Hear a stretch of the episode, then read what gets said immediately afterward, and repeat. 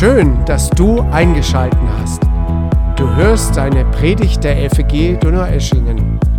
Wir wünschen dir ein inspirierendes Hören auf Gott. Sei zu Hause bei Jesus. Ja, ich sage auch nochmal guten Morgen. Herzlichen Dank für die Einladung, dass ich Gast sein darf bei euch.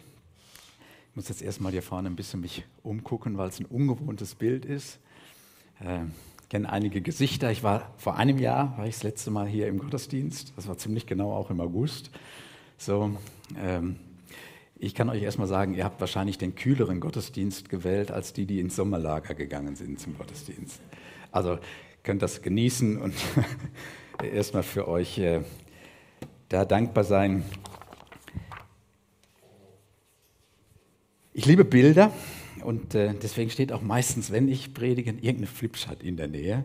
So, äh, auch heute wieder. Ähm, und möchte euch, ich lasse mal so da stehen, möchte am Anfang die, die, das Thema Malen sagt, wie sieht die Bibel, ich steige ganz steil ein, wie sieht die Bibel unser Leben in dieser Welt also in der sichtbaren und in der unsichtbaren Wirklichkeit. Ähm, das ist die Welt. Geschaffen von Gott aus Liebe. Mit aller Kreativität, mit aller Fantasie, die er hat. Alles, was dazugehört, sehr gut, sagt die Bibel. Das heißt erstmal, wir leben in einer guten, wunderschönen, geschaffenen Welt. Und diese Welt ist Gottes Welt. Es ist seine Welt, sein Eigentum. Und du Mensch, ich Mensch, du Mensch, geschaffen auch als Teil dieser Welt, bist sein Mensch. Egal mit was für einer Einstellung du heute hierher kommst. Wir leben mit unserem guten Körper, auch wenn wir die Begrenzungen je länger, je mehr merken, wir leben, und in Krankheit vielleicht gar nicht, wir leben mit einem guten Körper, mit Gefühlen, mit Denken, mit Vorstellungskraft. Diese Welt und du als Mensch, als Person bist nicht zuerst böse, sondern du bist sehr gut, sagt die Bibel. Aber das Leben, und ich glaube, dass das jeder merkt oder irgendwo schon gemerkt hat, in dieser Welt ist irgendwie verdorben. Ich sage manchmal, da ist der Wurm drin. So. Oder Würmer, also, also ist irgendwo, ist alles Mögliche, was, was nicht stimmig ist, was nicht passt, was, was nicht friedvoll ist, was nicht gütig ist. Die Welt ist offensichtlich in den Klauen von übleren Mächten, die wir, die, die wir erleben. Ich sage ein paar Beispiele. Wenn das Geld in jeder Nachricht den, die, die, die, die Stimmung angibt, finde ich das sehr übel wenn der Konsum oder die Opferhaltung vor irgendwelchen oder wenn wir vergleichen, negatives Reden, ich mache mal nur die ganz menschlichen, naheliegenden Dinge, die wir erleben, dann merken wir, da ist das herrliche, gottgewollte, geschenkte, in seinen liebenden Gedanken gegebene, das wird verbogen, das wird, da ist der Wurm drin, da, ist, da, da geht etwas kaputt, da wird etwas zerstört. Die Qualität von Leben geht uns verloren und wir empfinden uns und sind auch, wie die Bibel sagt, verloren, auf verlorenem Posten.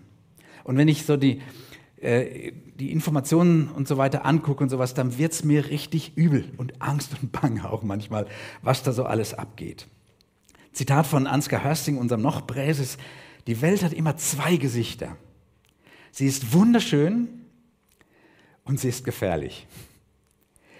Sie ist sehr gut gemacht und ist verloren. Unglaubliche Spannung. Aber die Bibel redet auch davon, dass Gott ein Gott ist, der da ist.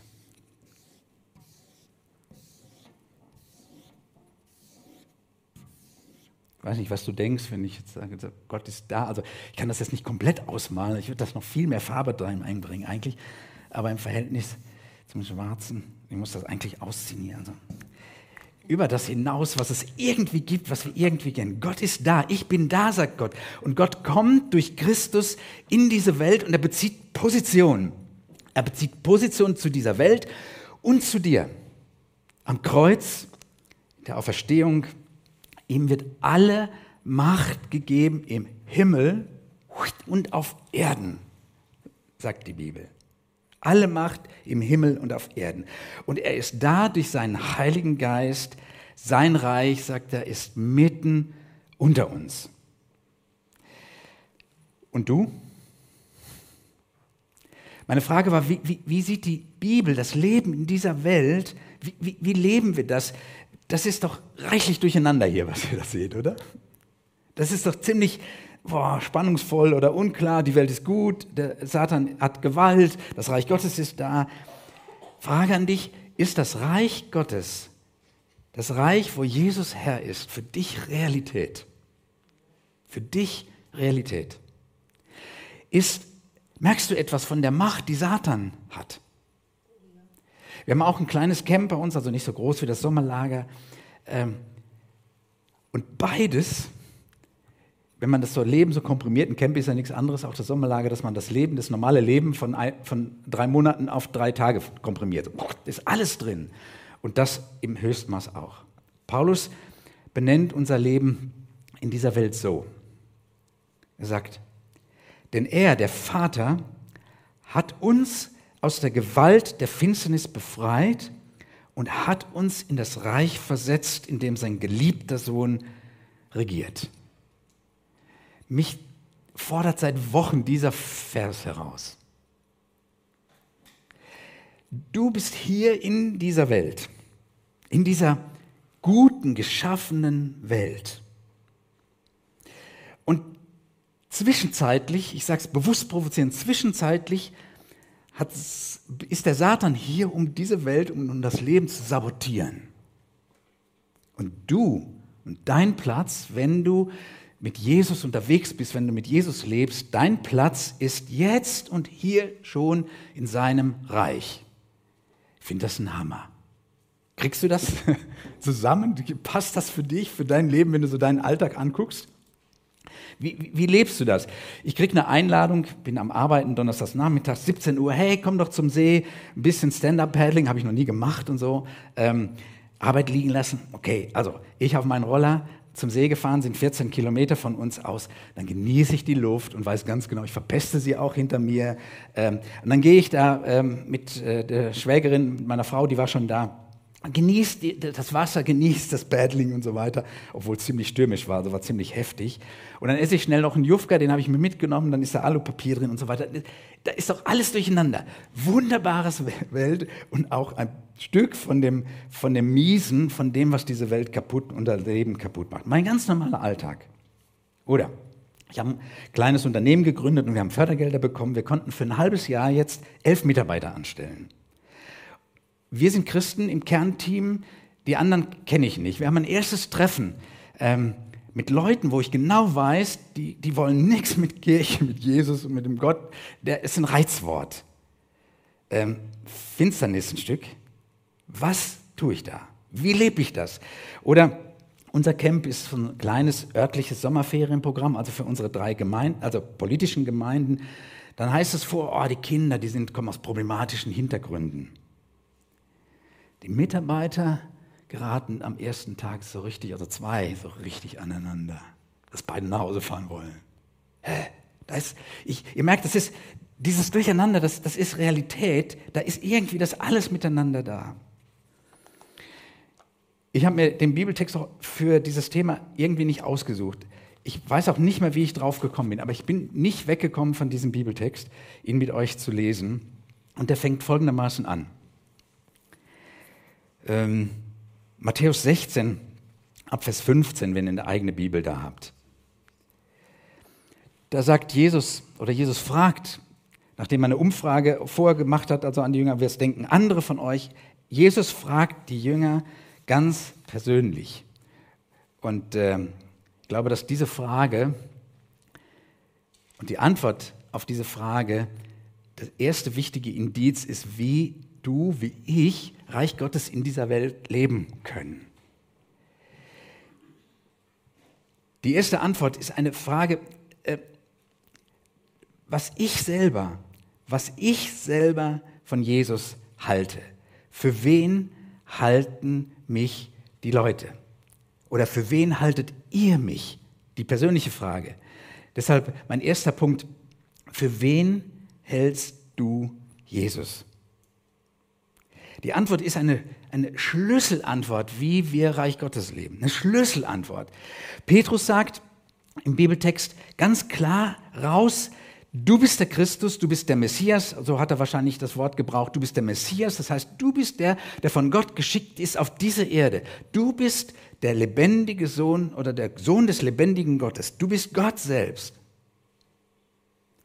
Vielleicht klingt das für uns so bekannt, weil das wissen wir ja, das haben wir schon und das wird ja in der Bibel immer wieder uns in das zu erkennen und das persönlich zu bekennen, ist der Kern des Reich Gottes auf dieser Erde. Und hier an dieser Stelle ist es das erste Mal, dass ein Mensch auf dieser Erde das sagt.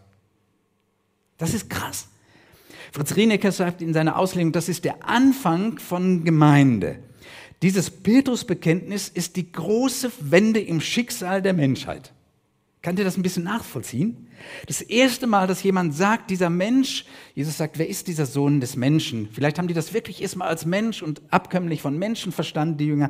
Wer ist das? Wer denkst du, was das ist? Und diese begeisternde, staunende Unterordnung unter dem, du bist Jesus, der von Gott kommt, du bist der Sohn des lebendigen Gottes. Das passiert hier das erste Mal. Ich weiß nicht, ob du diese Begeisterung in deinem Leben ein Stückchen mitnimmst und sagst, ja, der ist, er ist der Sohn Gottes und der ist hier. Wir haben das gesungen. Und er ist jeden Tag dort, wo zwei oder drei zusammen oder noch mehr, ihm ist alle Macht im Himmel und auf Erden gegeben. Und er ist in dir, sagt Jesus, und ich komme, ich gehe weg zwar, aber ich lebe in dir. In dir, wenn du schläfst, wenn du spülst, wenn du Nachbarn, mit Nachbarn redest. Er ist in dir. Ist dir das bewusst? Reich Gottes in dieser Welt leben heißt zu wissen, dass der König dieser Welt, der Schöpfer dieser Welt, der Gott, der lebendige Gott hier ist, in dir ist, hier in unserer Gemeinschaft ist oder auch in dir lebt. Wir können wirklich, wie Jesus sagt, nichts ohne ihn tun, weil er da ist, weil er hier ist. Wir sind Licht, wir sind Lobpreis. Wir müssen es nicht irgendwie werden, wir sind das einfach, weil er da ist. Wir sind hier und jetzt Teil seines Reiches. Simon, sagt Jesus, Natascha oder Philipp oder egal wie ihr heißt, Simon, das war sein Name, sein ganz bürgerlicher Name. Selig bist du, wenn du das weißt. Oder Jesus sagte, selig bist du. Denn das hat dir nicht irgendwie Fleisch und Blut, das weißt du nicht irgendwie aus dem Kopf, sondern der Vater im Himmel hat es dir gesagt. Selig bist du, wenn du dich daran immer und immer und immer wieder festest. Und der Vater und der Geist, würden wir heute sagen, dir das bewusst macht, das ist die Realität. Jesus regiert heute und hier. Ich muss mir das jeden Tag bewusst machen. Ich muss mir das jeden Tag bewusst machen. Und was ich dann immer mithöre, ich weiß nicht, ob du das brauchst, aber ich brauche das, nicht ich regiere. Nicht irgendein Mensch regiert. Nicht irgendein Politiker, nicht irgendeine Leitung, nicht irgendein Pastor, nicht irgendein Teamleiter. Niemand von uns baut die Gemeinde. Ich muss nicht alles beherrschen. Ich muss nicht alles im Griff haben. Ich muss nicht alles wissen. Und ich muss nicht mich und diese Welt bewahren. Wenn du das denkst, dass du zum Maßstab wirst, dass du der bist, der es richtig weiß und die anderen, die sind alle falsch, dann wird es gefährlich. Nicht nur innerhalb der Gemeinde. Also wenn diese Kernfrage, wie, wie, wie, wie, wie für wen haltet ihr mich oder für wen hältst du Jesus? Wenn diese Kernfrage beantwortet ist, damit das Jesus regiert, dann ist das so der, der, der, der, der erste Schritt. Aber was ist dann dein Part?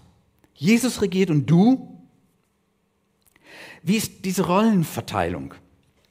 Wie kann ich diese Rollenverteilung verstehen? Deshalb glaube ich, ist diese Bibelstelle für mich dann so eingeschlagen, weil die ist so unglaublich spannend da, so unglaublich zutreffend. Der Text geht nämlich folgendermaßen weiter.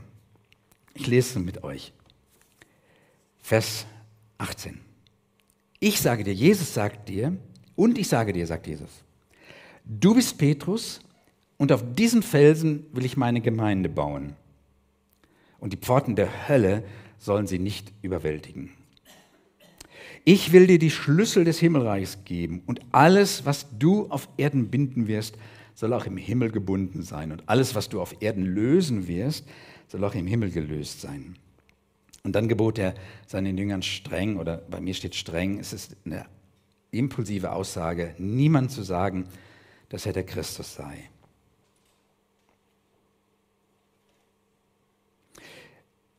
Wie ist die Rollenaufteilung? Eigentlich ganz klar. Ich mache es ein bisschen im Bibeltext deutlich. Jesus sagt, ich baue die Gemeinde. Der Vater, Petrus, hat dir offenbart. Und ich gebe dir die Schlüssel. Diese Rolle ist 100% klar. Und gleichzeitig, und jetzt wird es für mich richtig spannend, sagt er, du, Petrus, oder du, Simon, du, Petrus, Petraus, du bist Fels. Darauf baue ich meine Gemeinde. Und dann wird es für mich noch krasser. Was du bindest, das ist im Himmelreich gebunden. Das ist mit ewiger Relevanz gebunden. Was du löst, das ist im Himmelreich gelöst. Wie, wie ist diese Rollenverteilung? Wie verstehst du das für dich, für dein Leben? So, für den Alltag. Wenn du äh, an See fährst oder wenn du arbeiten gehst oder wenn du, äh, was ich eben angedeutet habe, in deinem Leben. Wie ist diese Rollenverteilung?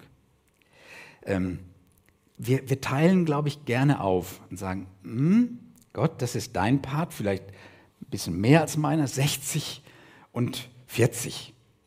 Oder wenn der Glaube wächst, dann sind es 80 und ich noch 20. Und was heißt das, wenn ich sage, ich gebe mich vor dir auf? Haben wir gesungen eben. Heißt das dann 100, also das ist deine Rolle, Jesus, Vollgas oder sowas und ich null. Ich null. Ich bin, nein, null. Heißt das das? Extrem, ich bin nichts, nur Jesus. Nur Jesus. Ist ja logisch. Dieser Petrus, auf den ist ja auch nicht wirklich Verlass, dieser Hitzkopf.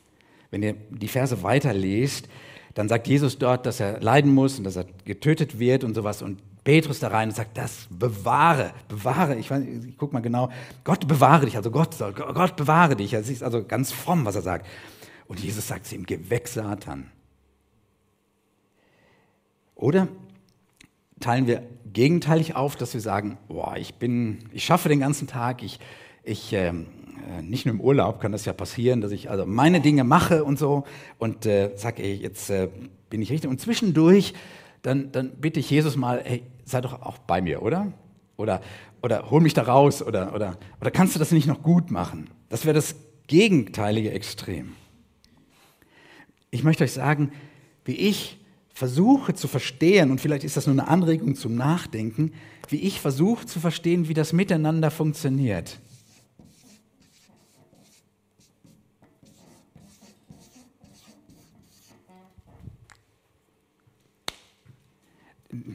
vielleicht einfach mal zum Nachdenken. Ich glaube, so funktioniert das. Und so funktioniert das auch hier in dem Bibeltext. Das heißt, Gott, Jesus 100 Prozent. Und ich, ich auch 100 Prozent. Ich auch mit allem, was ich bin und habe, gebe ich ihm und ich bin damit 100 Prozent dann beteiligt und ich bin da drin. Check das mal in deinem Leben. Ist das nicht so, dass du, du kannst das nicht aufteilen und, und dann in einem ist Jesus ganz und dann ist er nicht mehr ganz dabei oder, oder da bin ich ganz stark und dann ist Jesus. Manchmal sagt die Bibel, wenn du ganz schwach bist, dann ist mein, also wenn du gegen Null gehst, dann wird meine Kraft und meine Gnade in dir voll wirksam. Das kann nur heißen, dass das immer miteinander, ganz, ganz, wenn wir zusammen unterwegs sind in einer Beziehung, dass das ganz und ganz von beiden Seiten passiert. Aber ich will mit euch ein bisschen tiefer noch in den Bibeltext reingehen. Was ist genau meine Rolle? Was ist genau deine Rolle? Die Aufgabe von Petrus ist ja krass. Äh, überheblich vielleicht. Also ein Fels, da wird die ganze Gemeinde drauf gebaut und die Hölle soll keine Macht haben. Und äh, ewigkeitsrelevant kann er sagen, kann er binden und lösen. Diese Sprache kommt von einem Richter, der konnte binden, das heißt Schuld behalten, Rechtsspruch Und er konnte aber lösen, das heißt von Schuld freisprechen. Das ist doch krass, oder? Denkst du vielleicht, okay, das hat ja, der kann ja nicht einfach jetzt den Petrus auf uns übertragen. Da steht ja, der Petrus wird das zugesagt. Die die Bibel kennen und ein bisschen weiterlesen können, das ist Matthäus 16, in Matthäus 18 steht das Gleiche für alle von uns. Genau im gleichen Wort, Wort Kapitel 18, Vers 18, wenn ihr nachlesen möchtet. Genau im gleichen Wortwahl, mit dem Lösen mit dem Binden.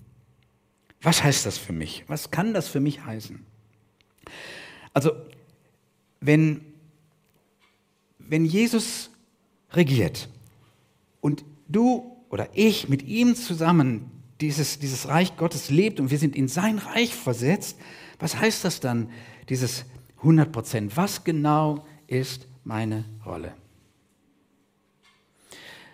Wir müssen uns den, das ist meine Frage jetzt zum Schluss, und wir müssen uns den Fortlauf des Bibeltextes jetzt genau angucken. Jesus spricht da von den Pforten der Hölle. Ähm, mein Verständnis, oder ich glaube auch, dass das das übliche Verständnis ist, ich habe nicht jetzt viele Ausleger gelesen, aber ist das Verständnis, die Gewalten der Finsternis, ich sage es jetzt mal mit den Worten äh, von dem anfänglichen Bibeltext, die Gewalten der Finsternis, die, die sind aktiv in dieser Welt und die sind nicht nur so ein paar kleine Strichlen oder sowas, sondern die nehmen immer Überhand, gegen Ende sowieso.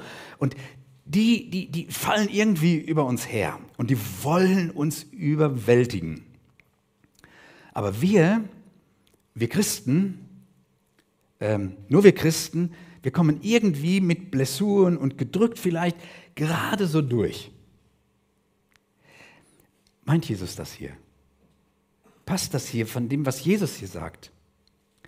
Die Auslegung, ich schätze Schlatter sehr, das macht einfach mal das erste Mal deutlich, wenn hier von Hölle die Rede ist, dann ist das hier das, die Sheol, das heißt das Totenreich. Das ist das, wo die Toten sind, wenn sie gestorben sind.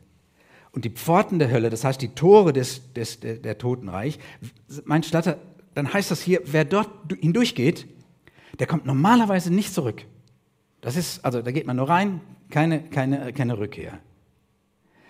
Für die Gemeinde, sagt Jesus hier, ist das nicht so. Für die Gemeinde ist das anders. Da haben wir auch eben von gesungen. Die Gemeinde wird nicht durch den Tod ausgelöscht. Sie lebt, sie bleibt. Und wenn ich die Bibel recht verstehe, dann ist Gemeinde am Ende das Einzige, was übrig bleibt von allem. Jesus und seine Braut. Herrlich. Aber ist das der Ton hier, den Jesus anspricht? Wir werden bewahrt. Und am Ende, nach dem, Ton wird's irgendwie gut, äh, nach dem Tod wird es irgendwie gut. Wir kommen hier irgendwie mit Hängen und Würgen durch. Ist das so der, der Ton, den, das Jesus hier dem Petrus vermittelt und letztlich uns vermittelt. Mein Eindruck ist, dass diese Haltung ganz leicht zu einer Art unfruchtbaren, deprimierten Selbstzentrierung wird. Also ich drehe mich um mich selbst, dass ich irgendwie da durchkomme. Und manchmal ist das extrem lähmend. Ich sehe dann meine eigenen Defizite und das ist so ein destruktiver Zirkel, der ich, ich drehe mich um mich selbst, diesen Gedanken. Jesus, so Johannes, der Sohn Gottes, ist aber gekommen, um das, was der Teufel tut, zu zerstören, sagt er. Oder, ich muss euch das zitieren, weil Luther hat ja eine derbe Sprache auch. Wie Luther zu dieser Bibelstelle schreibt. Nur ein kleines Zitat. Denn die Kirche, sagt Luther, ist eine gerüstete Schlachtordnung und kriegerische Heldin. Ist so ein bisschen militaristisch, oder, aber das ist, ist Luther eben. Welche selbst gegen die Pforten der Hölle streitet und überwindet und triumphiert und herrscht wieder die Sünde, wieder den Tod und wieder den Urheber von beiden, nämlich wieder den Teufel. Luther im, im, im Originalton. Ähm, als ich in unserer Gemeinde über diesen Bibeltext gepredigt habe, wir treffen uns vor zum, zum Beten, wir fangen am halb elf Minuten an, zehn Uhr ist Gebetsgemeinschaft. Hatte jemand in dieser Gebetsgemeinschaft ein Bild und ich hatte nur angedeutet, was für ein Thema im Gottesdienst dran sein wird. Nämlich ein Bild vom American Football. Ich weiß nicht, ob ihr da drin seid und sowas. Regeln sind, verstehe ich auch nicht. Und so. Es gibt Leute, die gucken halbe Nächte und so weiter, damit sie das mitkriegen können. Aber da geht es auch um Ball und da geht es um Verteidigen und um Angreifen und so. Also das ist immer ziemlich klar, wer da angreift und wer da verteidigt. Ähm und dann sagt er, hey, das ist doch genauso wie dort. Nur wir sind nicht in der Verteidigung, sagt er. Wir haben den Ball. Wir sind im Angriff. Jetzt hör diesen Bibeltext mal und sag, kann, kann es sein, oder wenn du da mal, mal reinhörst, kann es sein, dass genau diese Haltung die Rolle ist, die Jesus dem Petrus und damit auch uns Christen zudenkt in dieser Welt, wenn es um dieses ganze Durcheinander und wenn es auch um 100, unsere 100 Prozent geht. Dass er sagt, hey Leute, wir haben den Ball, wir sind nicht in der Verteidigung, wir sind im Angriff. Ich glaube, dass diese Verse, die dann kommen mit dem Schlüssel zum Himmelreich, genau das ja deutlich machen. Wir können aktiv gegen die Macht Satans angehen. Und wenn wir an den Toren des Totenreichs rütteln, werden die nicht stärker sein als das, was wir tun und was wir sagen, was wir einbringen. Wir sind lebende Vertreter seines Reiches, des Reiches von Jesus, der regiert in dieser Welt. Und zwar in einer Welt, die feindlich besetzt ist. Als Jugendlicher habe ich diesen Begriff, habe ich mich gerne als Saboteur im Feindesland verstanden. Aber dieser, dieser Gedanke, der ist nicht ganz richtig. Ich bin Saboteur im eigenen Land, das vom Feind besetzt ist. Also Untergrundkämpfer müsste man das eher sagen. Ich bin ein Untergrundkämpfer. Oder Schlatter sagt, wir sind Diener des Himmelreichs. Wir leben auf dieser Erde, aber wir sind Diener des Himmelreichs. Bei uns würde ich sagen, äh, Welcome Team gibt es bei uns in der Gemeinde. Welcome Team zum Himmel weiß nicht, ob ihr das auch gelesen habt. Äh, Ansgar Hörsting, unser Präses, erzählt, auf dem Rückweg vom Buju, als er nach Hause gefahren ist, hat er von der Rastplatz ein paar junge Leute mitgenommen im Auto. Der eine war Wirtschaftsmathematiker, also irgendwie, also kluge Leute, ähm, äh, schon dick studiert und so. Und sie kamen von einem anderen Pfingsttreffen, nämlich von einem Pfingsttreffen von Extinction Rebellion. Schon mal gehört? Hm. Also dann ist er mit denen ins Gespräch gekommen und so weiter. Und dann schreibt er nachher, die haben erklärt, dass sie, oder ehrenamtlich, sie waren ehrenamtlich unterwegs ähm, und haben da von an so einer Jugendkonferenz oder Konferenz teilgenommen. Und ihr ehrenamtliches Engagement, und er hat, das schreibt er dann das mal übersetzt, was Extinction Rebellion, wisst ihr, was das heißt? Aufstand gegen Auslöschung. Aufstand gegen Auslöschung. Und er schreibt dann, und das ist meine Frage auch, ist solche Hingabe, unsere, mit der Macht Gottes gegen Zerstörung des Bösen in unserer Welt nicht auch unser Ding? Also wir müssen nicht in diese Organisation gehen, aber der, der, der, Denkweise, nicht in der Verteidigung zu sein, sondern im Angriff zu sein und zu sagen, hey, wir sind Leute, die den Ball haben. Wir sind im Angriff und wir können das, was Satan in dieser Welt macht, angreifen. Wir können lösen, wir können binden. Das ist unsere Aufgabe. Eine unserer Aufgaben. Was heißt das konkret? Oder was kann das heißen? Ich treffe mich mit den Mitarbeitern, tolle Leute, kompetente Leute ähm, und ahne so ein klein bisschen von ihrer Geschichte. Meine Rolle in diesem Team ist, das über so ein äh, Persönlichkeitsassessment mitzuteilen, dass jeder Mitarbeiter eine von Gott gegebene wunderbare Person ist. Dass Gott sie geschaffen hat, dass sie gegebene wunderbare Persönlichkeit haben. Und es ist ein Angriff gegen das, was viele von denen, die da mit mir zusammensitzen, in dem Keller da in Stuttgart, in so einem, in so einem Start-up-Event-Bereich, was sie von sich selber denken. Vieles, ein Angriff gegen das, dass sie ihre eigene Identität machen müssen und nicht wissen, sind, ist das, was ich bin, gut oder schlecht oder bin ich Frau oder Mann. Also, und ich merke inzwischen auch in den Gesprächen, die ich mit ihnen habe, gegen etliche üblen Erfahrungen, die, gemacht, die sie gemacht haben in Bezug auf ihre Person oder Teams. Da bin ich im Angriff, obwohl ich zurückhaltend bin. Oder im Camp. Ähm, wir binden, so haben wir das als Mitarbeiter auch verstanden, wir hatten ähm, diesen, ähm, diesen Vers, wir sind Licht und die Finsternis, also das war unser Mottovers fürs Camp, wir sind, das Licht ist in die Welt gekommen und die Finsternis hat es nicht über, überwältigt. So. Wir binden Zerstörendes. Wir weisen Böses, Negatives in Schranken. Und wir lösen und wir konnten das erleben und sowas, wenn Offenheit dafür da ist, dass wir Menschen, Kids und auch anderen Mitarbeitern helfen, dass sie befreit leben können. Das finde ich, das ist eine unglaubliche Qualität. Und das ist das etwas, was viel tiefer wahrgenommen wird. Oder allein, dass wir mit einem Gedanken des Dienens durch so ein Camp da durchgehen, nicht für uns unterwegs sind. Manchmal ist das, was die Kids flasht. Dass da Menschen sind, die sich einfach um sie kümmern. Und dann reden die auch manchmal, wenn die nach Hause gehen, sagen, weil sie sich versprechen, Papa oder Mama zu einem Mitarbeiter. Das ist ganz merkwürdig.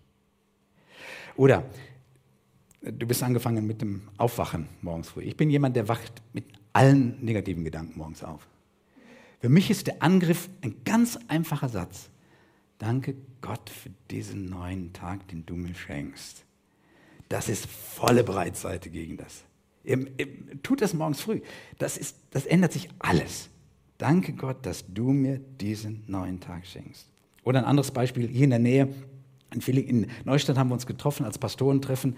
Ich habe gesagt zum Männergrillen, also das ist ganz rustikal, da wird schnell mit dem Feuer gemacht, Weste drauf und so weiter, Brötchen und zack, und dann wird man im Stehen gegessen. Wir haben jetzt eine Pastorin dabei, die Gemeindegründerin von Villingen-Schwenningen, und die hat Schönheit da reingebracht. Wisst ihr, was die gemacht hat? Und das ist für mich auch Angriff. Angriff gegen, gegen Gedankenlosigkeit und, und, und Verflachung von Leben. Sie hat ganz schöne Salat, Salatdekorationen, rot, weiß, grün und gelb und sowas, in so kleinen Gläschen für uns vorbereitet gehabt. Dann hat die da mitgebracht und hat uns dieses ganze Essen, dieses Pastorengrillen schön gemacht, farbenfroh gemacht. Auch das ist etwas, wo Reich Gottes sichtbar wird, äh, als Beispiel. Wir stehen auf wo wir Einfluss haben, wo du Einfluss hast, mit deinen Gaben, mit deiner Art gegen die Zerstörung von den gottgegebenen Geschenken in dieser Welt, auch unseren Lebensgrundlagen. Und wir gestalten Schönes mit unseren Gaben. Und ich glaube auch manchmal, das werdet ihr beim Sommerlager genauso wie beim Camp, mit einem großen Aufwand, wo Leute spüren, da ist jemand, der geht mit Liebe da rein. Ich schließe mit, Psalm, äh, mit nicht Psalm 20, sondern mit Vers 20. Und ihr habt den Vers da als letzten Vers auch noch vor uns. Das ist ja richtig merkwürdig, dass Jesus zum Schluss sagt, dann gebot er bei diesem krassen Auftrag, bei diesem, hey Leute, wir sind nicht in der Verteidigung, wir haben den Ball, wir sind im Angriff, gebot er seinen Jüngern streng, niemand zu sagen, dass er der Christus sei. Irgendwie stört das, oder?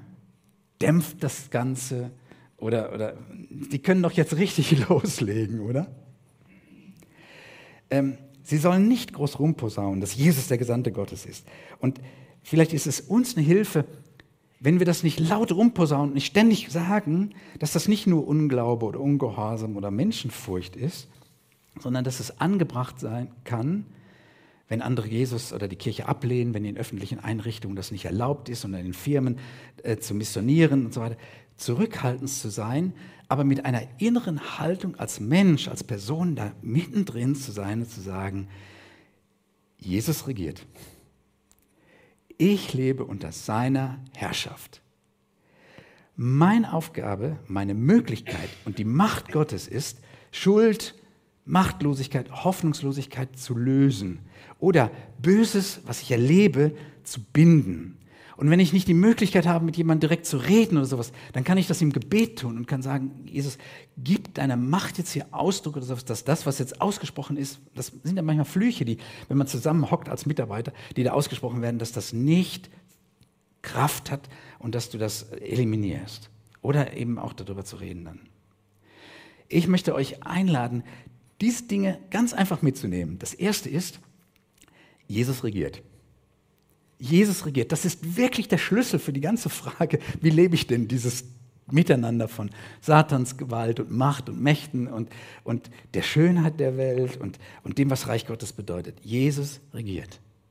Und die zweite, ich fand das Bild so hilfreich, vielleicht sagt das auch bei euch, dieses, diese Haltung, diese, diese tiefe Haltung, ich bin nicht in der Verteidigung.